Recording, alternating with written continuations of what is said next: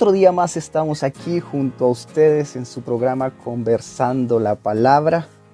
Son tiempos especiales con un agradecimiento a Dios en nuestro corazón y aprovechamos para bendecir el nombre de nuestro Señor Jesús por este tiempo que nos está regalando.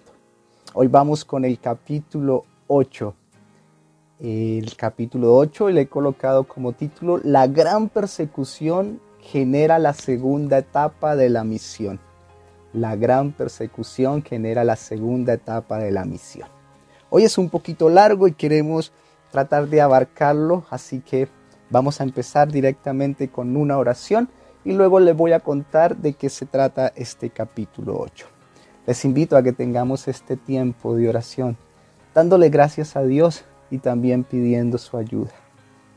Padre, en el nombre de Jesús nos unimos una vez más en este momento. Dios.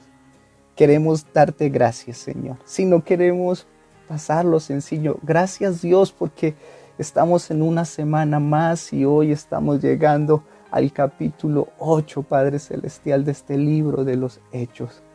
Pero queremos pedirte, Dios, que tú nos sigas ayudando, que tu Espíritu Santo nos dé la fortaleza para continuar todos juntos como iglesia, Señor, llevando a cabo la lectura de tu palabra.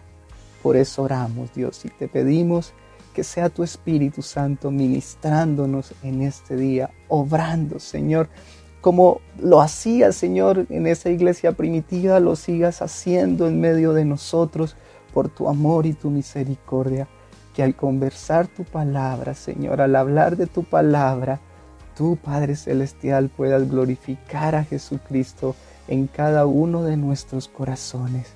Bendice, Señor, cada auditor, pero sobre todo cada hermano que está allá en esos tiempos de lectura con tu palabra, que tu presencia, Señor, sea esa fortaleza y manifestándote de una manera especial por amor a tu nombre en el nombre de Jesús. Amén. Amén. Vamos entonces capítulo 8. La gran persecución genera la segunda etapa de la misión.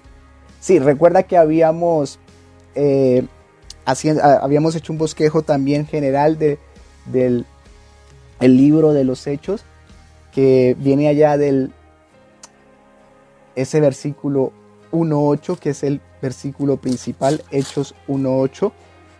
Déjenme, le leo para que lo recordemos. Hechos 1.8 dice, pero recibiréis poder cuando haya venido sobre vosotros el Espíritu Santo y me seréis testigos en Jerusalén, en toda Judea, en Samaria y hasta lo último de la tierra. Bueno, el, el capítulo 7 termina de alguna u otra manera con la primera etapa seréis testigos en Jerusalén. Y hoy va a empezar la segunda etapa que viene Samaria y después viene hasta lo último de la tierra. Entonces, capítulo 8, la gran persecución genera la segunda etapa de la misión. ¿Y qué vamos a ver en este capítulo, en este día?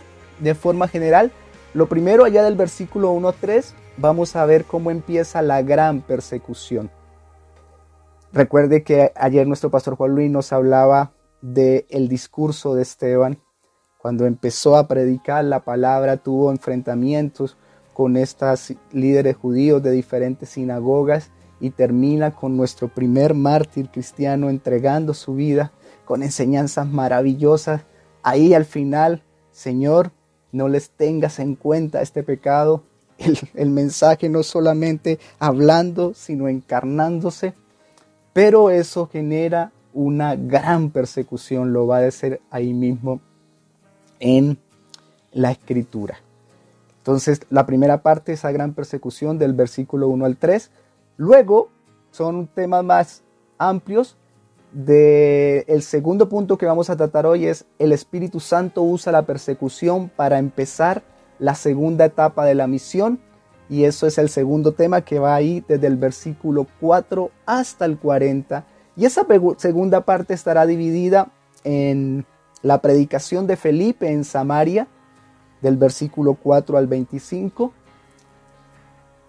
la segunda etapa de la misión, me seréis testigos en Jerusalén, en Judea y en Samaria. Bueno, ahí lo vamos a ver. Y luego terminaremos el día de hoy con, o termina también el capítulo con Felipe y el etíope desde el versículo 26 hasta el 40. Y en cada uno vamos a tomar algunas enseñanzas.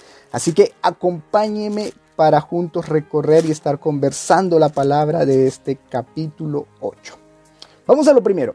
La gran persecución comienza. Déjenme leerles la escritura del versículo 1 al 3. Dice así la palabra del Señor. Y Saulo consentía en su muerte, en su muerte, está hablando de la muerte de Esteban. En aquel día hubo una gran persecución contra la iglesia que estaba en Jerusalén, y todos fueron esparcidos por las tierras de Judea y de Samaria, salvo los apóstoles. Y hombres piadosos llevaron a enterrar a Esteban e hicieron gran llanto sobre él. Y Saulo asolaba la iglesia y entrando casa por casa, arrastraba a hombres y a mujeres y los entregaba en la cárcel. Bueno, la muerte de Esteban generó, como dice ahí en el versículo 181, hubo una gran persecución. No debemos olvidarlos, iglesia, hermanos. Como cristianos no estamos exentos. Eh, es más, Dios nos, Jesús nos enseña que vamos a sufrir y que debemos sufrir por su nombre. Sin embargo, en medio de esa persecución, Dios ya tenía un plan y un propósito y Dios está ahí también teniendo el control.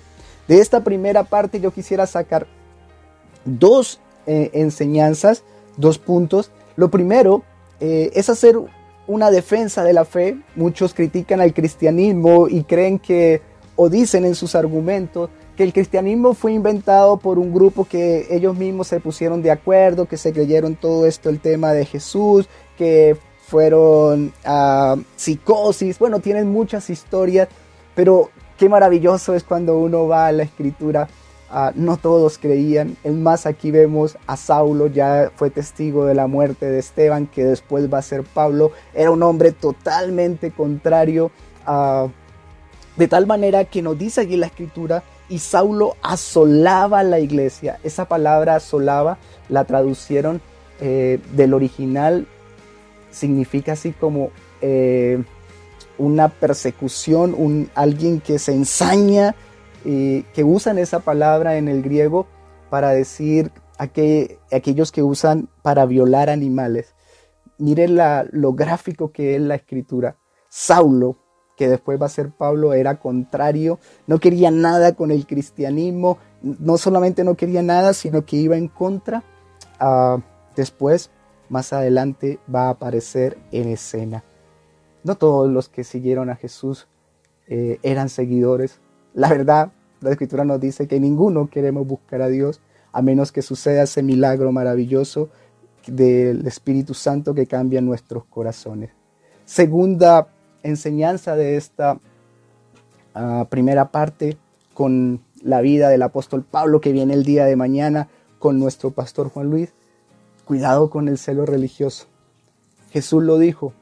Ah, y allá en Filipenses 3:6 Pablo dice, cuando él está colocando todos sus pergaminos, que él era hebreo de hebreo, circuncidado, dice, en cuanto al celo, totalmente celoso en persecución contra la iglesia, Pablo nos enseña que lo que él hacía creía que lo hacía ah, de alguna u otra manera mm, de parte de Dios. Y eso era lo que lo llevaba a actuar con esta ensaña y esta maldad tan grande en el corazón. Y eso entonces nosotros no podemos pasarlo por alto. Empieza la persecución, pero la persecución viene a ser bendición para la iglesia y está en el control de nuestro Dios. Segunda parte, el Espíritu Santo usa la persecución para empezar la segunda etapa de la misión. Y lo primero que vamos ahí es la predicación en Samaria del versículo 4 al 25. Déjenme le leo este versículo 4 solamente. Pero los que fueron esparcidos iban por todas partes anunciando el Evangelio. Recuerda que Jesús dijo que debían ser testigos no solamente en Jerusalén, no solamente en Judea, sino también en Samaria y luego hasta la última de la tierra. La verdad que aquí han pasado alrededor de cinco años. Mm, algunos comentaristas dicen que la iglesia de alguna u otra manera se fue acomodando, estaba muy bien porque empezó a irle bien con, con el pueblo, tenían favor y habían dejado estaban olvidando la, las palabras de Jesús, la misión que Dios le había dado. Mm, no sé si es así, la verdad yo veo más bien que cuando Dios se propone una misión, Él la lleva a cabo y Él es el que mueve, pero nos llama la atención que a los que va a mover no es a los apóstoles, sino que precisamente es aquellos que habían eh, escogido para servir a la mesa, son los que van a empezar esta segunda parte. Lo que sí es que se genera a partir de la persecución. Nosotros recibimos como cristianos eh, mensajes de nuestros hermanos misioneros, nuestra hermana Sandrita que está en Ucrania, ella nos enseñaba mucho cómo los cristianos que son perseguidos no oran para que cese la persecución y no es que seamos masoquistas, solo que ellos han visto que en medio de la persecución es cuando el Evangelio más y más se esparce, más de nuevo toman los, los cristianos para seguir adelante. De tal manera que hay un proverbio, la sangre de los mártires es semilla de nuevos cristianos. Y aquí se está manifestando esto. En el versículo 4, pero los que fueron esparcidos iban por todas partes anunciando el Evangelio. Esa palabra esparcidos está, eh, es una palabra que se usa también para el sembrador cuando está sembrando, que brota la semilla, la esparce. Es, es la misma palabra. Entonces por eso toman también este proverbio. La sangre de los mártires es semilla de nuevos cristianos. Lo interesante es que la iglesia primitiva, por el poder del Espíritu Santo, logra ver que la persecución, los momentos difíciles son oportunidades en las manos de Dios, porque Dios es el que tiene el control.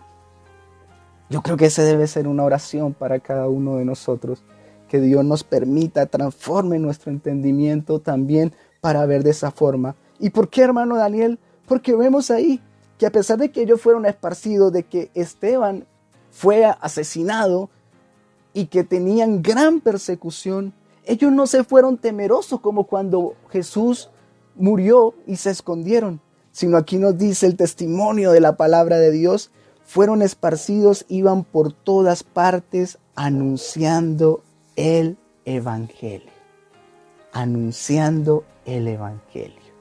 Y aquí vamos a ir a la primera sección de esta segunda parte, cómo la predicación empieza en Samaria por medio de Felipe, del versículo 4 y al 25. Y algunas enseñanzas que podemos sacar de aquí. Lo primero, Felipe predicaba a Cristo y las señales se manifestaban. Déjeme leerle ahí del versículo 4 al 7.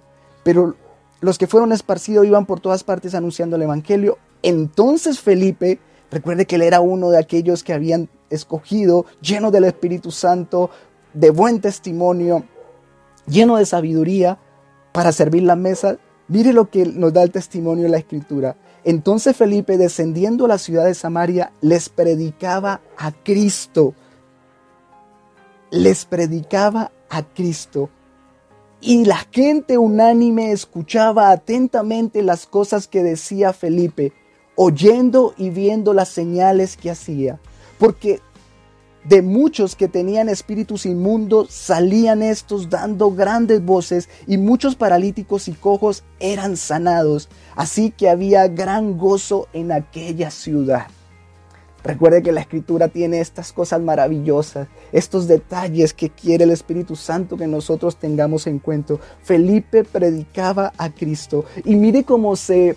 Ah, de alguna u otra manera quiere resaltar esto, esta importancia lo primero, la palabra, la predicación, el compartir la palabra, porque en el versículo 25, cuando ya después viene también Pedro, que lo vamos a ver ahorita más adelante, dice que ellos se volvieron, dice el versículo 25 de este capítulo, y ellos, habiendo testificado y hablado la palabra de Dios, se volvieron a Jerusalén y en muchas poblaciones de los samaritanos, de los samaritanos, anunciaron el evangelio. Hemos visto cómo el Espíritu Santo glorifica a Cristo, cómo Él le da una importancia a la palabra. Y por eso me gustaba esta primera forma como para tomar este, esta segunda parte. Felipe predicaba a Cristo y las señales se manifestaban. Claro que sí, porque cuando hay un hombre predicando el Evangelio, cuando hay una iglesia viviendo el Evangelio lleno del Espíritu Santo, eh, la palabra de Dios tiene poder en sí misma y Dios empieza a obrar. Entonces ahí nos cuenta la historia que salían muchos que tenían espíritus inmundos ah, y muchos paralíticos y cojos eran sanados. Qué maravilloso. Aún Dios tiene poder. Es lo que muestra la, escritura, perdón que lo diga aún, pero lo que nos muestra es el testimonio. Jesús tiene poder en nombre de Jesús, aún sobre los espíritus malignos. Y sabemos que en estos tiempos, tal vez no tan común como antes, eh, hay momentos que se manifiestan de manera especial y hemos visto como el nombre de Jesús en nuestra iglesia y en, en los hermanos y en el testimonio de los hermanos es poderoso porque Él es más fuerte que el enemigo. Sin embargo, no debemos olvidar también que cada vez que se predica la palabra y que alguien la recibe en su corazón, es el poder de Dios triunfando sobre el enemigo. Recuerde que Pablo nos enseña que el enemigo ha cerrado el entendimiento ah, y por eso no pueden creer. Entonces son diferentes maneras donde se manifiesta este poder de Dios sobre el enemigo, pero ahí se estaba manifestando el poder de Dios. Luego entra en escena un segundo personaje en esta historia que es Simón el mago. Y vamos a ver un poco de este Simón el mago, vamos a leer del versículo 9 al 13. Pero había un hombre llamado Simón que antes ejercía la magia en aquella ciudad y había engañado a la gente de Samaria haciéndose pasar por algún grande. A este oían atentamente todos, desde el más pequeño hasta el más grande, diciendo, Este es el gran poder de Dios. Y estaban atentos porque con sus artes mágicas les había engañado mucho tiempo. Pero cuando creyeron a Felipe, que anunciaba el Evangelio del reino de Dios y el nombre de Jesucristo, se bautizaban hombres y mujeres.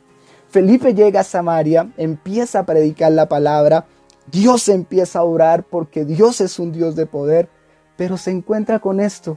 Y qué interesante precisamente en medio de la iglesia primitiva donde está haciendo señales y prodigios, eh, Jesús a través del Espíritu Santo por medio de los apóstoles y su iglesia, porque aquí tenemos a Felipe, cómo Dios usa a todos en su pueblo, que esté este otro hombre. Y dice que este hombre no predicaba la palabra, no hablaba de Dios, pero sí tenía engañada a la gente, porque ejercía la magia. Y mire cómo la engañaba con palabras haciéndose pasar por algún grande de tal manera que decían, este es el gran poder de Dios.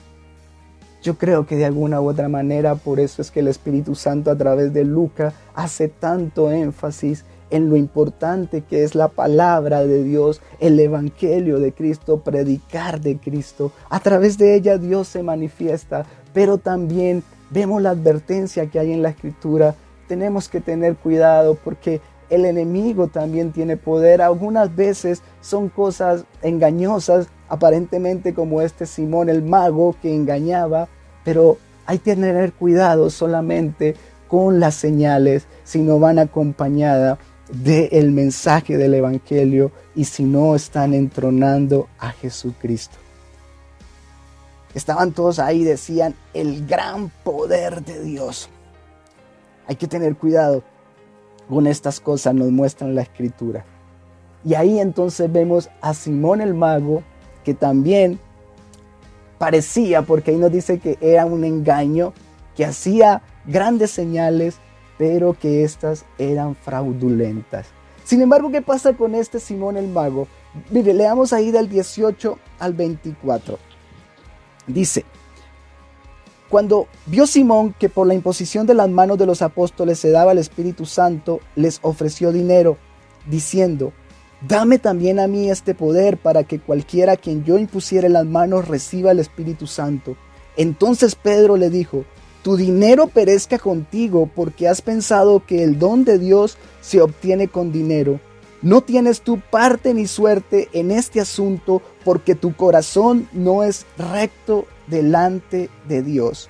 ¿Qué pasó con el Simón el mago? Perdóneme que se me pasó aquí un versículo importante. Eh, pero cuando creyeron a Felipe que anunciaba el Evangelio del reino de Dios y el nombre de Jesucristo se bautizaban los hombres y mujeres, también creyó Simón mismo y habiéndose bautizado estaba siempre con Felipe y viendo las señales y grandes milagros que hacían, estaba atónito. Qué interesante como lo deja el testimonio de la escritura. Dice que Simón el mago, al ver a Felipe, aunque le engañaba, quedó atónito y dice que también creyó y se bautizó. Y aquí entonces vemos una enseñanza importantísima de la falsa espiritualidad. Hemos venido hablando que estemos atentos al testimonio de la iglesia y a lo que es creer de verdad. Veíamos que la iglesia, aquellos que creían, entregaban a Dios todo, donde se entregaban por completo aún, sabían que el Señor era todo lo que tenían. Pero aquí hay un testimonio de un creer falso. ¿Y por qué lo dice? Ya lo leímos. Él solamente quedó atónito de las señales y él vio una oportunidad. Y al ver que después vinieron, porque ahí nos cuenta que cuando Felipe fue a predicar, después llamó, mandaron a Pedro y a, Juan, a, a, los samaritanos. Eso es un tema súper importante. Y ellos vieron, ahí nos cuenta que no habían sido, no se había manifestado el Espíritu en ellos porque habían bautizado solo en el nombre de Jesús. y entonces ahí donde uno a veces dice, no, mire, es necesario entonces, porque no todos los que creen son bautizados por el Espíritu Santo. La verdad que recuerden que aquí está empezando la segunda etapa. Lo que Dios está dando testimonio es que el Espíritu Santo no solamente es para los judíos, para el pueblo judío, sino también para los samaritanos. Recuerden que los samaritanos para los judíos no pertenecían al pacto, por eso es esta enseñanza tan grande. Llegan ahí los apóstoles, es interesante porque los apóstoles al escuchar lo que estaba sucediendo en Samaria por medio de Felipe, van corriendo, lo acompañan y empiezan a orar, entienden, tal vez recuerdan esto que Jesús les había dicho, lo que antes no habían tenido muy en cuenta y oran, imponen las manos, una manera como Dios obraba en ese tiempo. Después vamos a ver otras maneras donde no solamente es a través de la imposición de manos, también va a dar testimonio la escritura. Y, también ve que en los samaritanos también el Espíritu Santo empieza a obrar. La promesa se está cumpliendo. Esto no solamente es para algunos, Dios tenía en mente toda, toda la humanidad. Pero claro, ahí está Simón el mago, ve a lo que hacen los apóstoles y él dice, ¿cómo puedo obtener ese poder? Y cree que lo puede obtener con dinero. Dame también a mí ese poder para que cualquiera a quien yo impusiera la mano reciba el Espíritu Santo. Entonces Pedro le dijo, tu dinero perezca contigo, porque has pensado que el don de Dios se obtiene con dinero. ¿Sabes qué es la enseñanza de Simón el mago? No todo el que me dice Señor, Señor entrará en el reino de los cielos, dice la escritura. Ahí dice que él creyó y hasta se bautizó. Pero su motivación básica, antes y después de su creencia, era egoísta. No estaba interesado realmente en compartir el Espíritu a otro, no estaba interesado realmente en que otros pudieran disfrutar de este don, de la presencia del Señor, de la salvación. No. Simón se olvidó de que hay ciertos dones que dependen del carácter. Él dijo, no, si yo puedo véndanmelo. Y, lo único que a él le importaba, que el dinero no puede comprar esos dones. Él no estaba pensando sino él mismo, sino en el egoísmo. Aún en la religión él buscó adelantar sus intereses egoístas y eso solo es un síntoma del corazón y su depravación. Debemos tener cuidado Es cierto que a veces nos podemos acercar a Dios en un momento difícil, pero Él quiere que nosotros no le busquemos por nuestros propios intereses.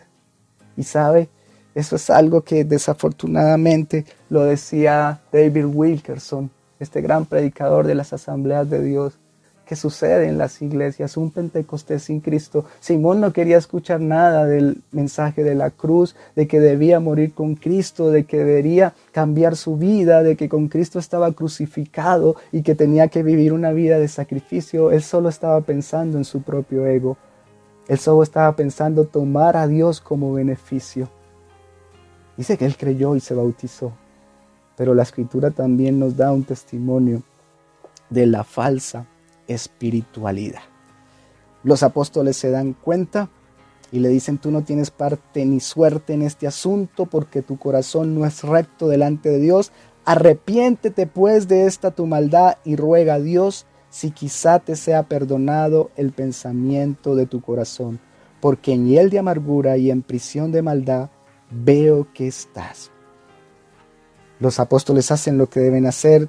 Dios cuando uno a veces está también errado, Él nunca desecha a nadie, sino que Él comparte su verdad, porque aún para Simón había ah, oportunidad de arrepentirse. Ven los apóstoles Pedro y Juan, qué interesante cómo los apóstoles empiezan a ser transformados también por el poder del Espíritu.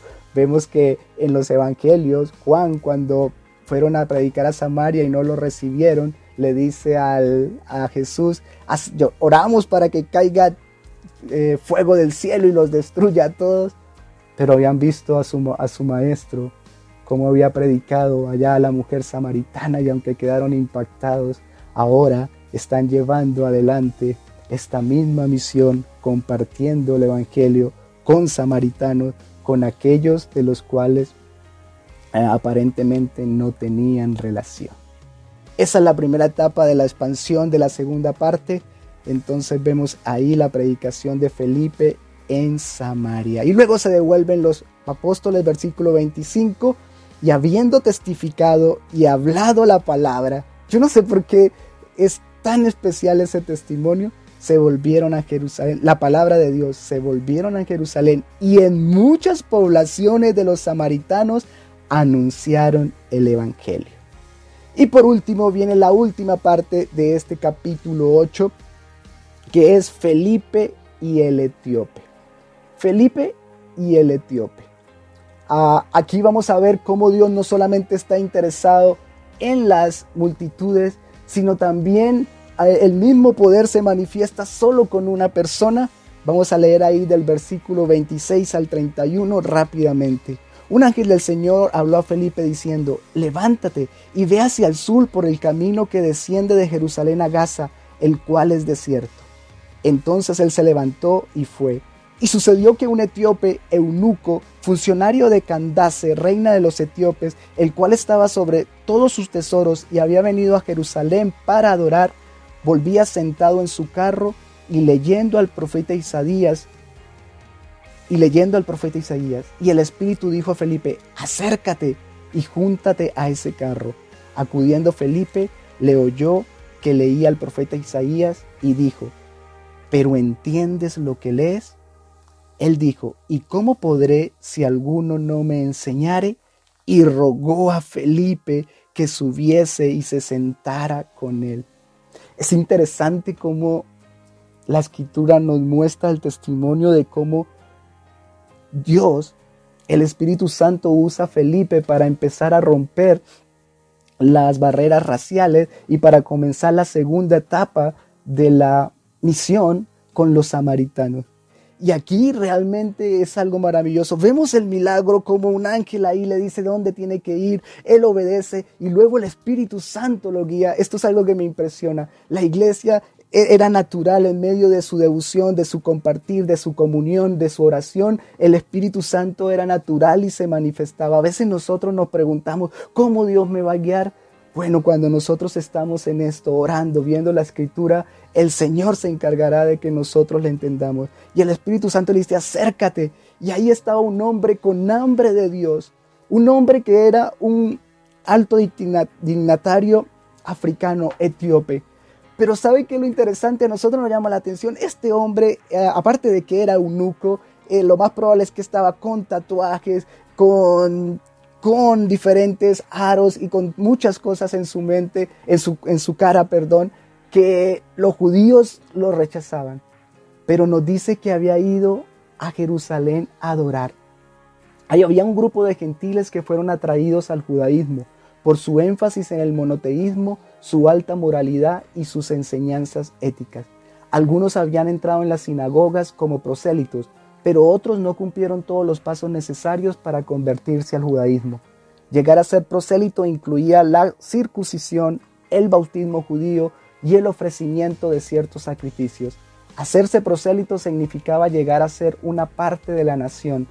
También el etíope y luego otros más nos vamos a dar cuenta como de alguna u otra manera querían adorar a Dios, pero la religión judía era muy fuerte y este etíope no pudo convertirse de todo en prosélito porque era un nuco y no podía hacerse la circuncisión. La primera enseñanza que vemos de esto es la importancia de la enseñanza. Él está leyendo el libro de Isaías y Felipe le pregunta, ¿entiendes lo que lees? Él dijo, ¿y cómo podré si alguno no me enseñare? Y rogó a Felipe que subiese y se sentare con él. Mira ahí lo importante de la enseñanza. Y sabe que es lo maravilloso, recuerde que la, iglesia se, se instituyó sobre la enseñanza de los apóstoles, no sobre los apóstoles. Y Felipe estaba llevando este evangelio, esta enseñanza, y Dios estaba obrando ahí. Pero él le explicó, porque dice que estaba leyendo allá el libro de Isaías, y entonces Felipe le respondió, abriendo su boca, versículo 35, y comenzando desde esta escritura, le anunció el Evangelio de Jesús. Lo importante de la enseñanza, de entender lo que estaba hablando. ¿Cómo voy a entender si no hay quien me enseñe? Por eso es que la iglesia tenemos una labor muy importante de traspasar este mensaje que nos ha sido entregado. Y por último, entonces vemos, ya vimos una espiritualidad fraudulenta o engañosa y yo quiero resaltar aquí la verdadera espiritualidad. Después de que Felipe le explicó y le habló de Jesús, le explicó de quien estaba hablando y el profeta era Jesús mismo, entonces dice el versículo 36, y yendo por el camino llegaron a cierta agua y dijo el eunuco, aquí hay agua, ¿qué impide que yo sea bautizado? Felipe dijo, si crees de todo corazón, bien puedes. Y respondiendo dijo, creo que Jesucristo es el Hijo de Dios. Y mandó parar el carro y descendieron ambos al agua, Felipe y el eunuco, y le bautizó. Si crees, versículo 37, de todo corazón. No es suficiente solamente creer, dice la canción, es necesario morir. Es necesario creer de todo corazón. Este eunuco recibió el Evangelio, que solo era salvo. Antes no podía pertenecer al grupo judío porque la religión muchas veces cierra las puertas porque él era eunuco, no se podía circuncidar. Y por eso le pregunta esa pregunta, ¿qué me impide para que yo sea bautizado? Yo quiero pertenecer a ese pueblo de Dios. Y Felipe le dice, nada, solamente si crees de todo corazón y inmediatamente dice la escritura que lo bautizó. Y luego termina que cuando salen del agua el Espíritu del Señor arrebató a Felipe ah, y el etíope siguió gozoso su camino y Felipe continuó con la misión en otro lugar. El mensaje del Evangelio es maravilloso. Si crees con todo tu corazón, dice Pablo, que Jesús es el Hijo de Dios, que Él murió por tus pecados y por mis pecados y que Dios le levantó de los muertos, entonces nada te impide para pertenecer al pueblo de Dios. La verdadera espiritualidad. Qué maravilloso ver cómo Dios está pensando en todos. Los que la religión muchas veces separa, Dios quita todos estos obstáculos quitó el mayor, el pecado, que es el que nos impide acercarnos a Dios. Y la iglesia primitiva empezó a compartir esto y a incluir a aquellos que aparentemente no podían acceder. Y el único requisito, si crees con todo tu corazón. Que Dios te bendiga, iglesia.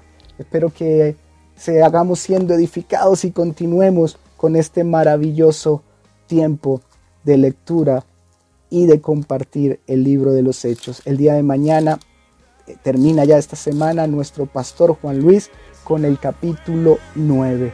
Así que están todos invitados. Que Dios les bendiga.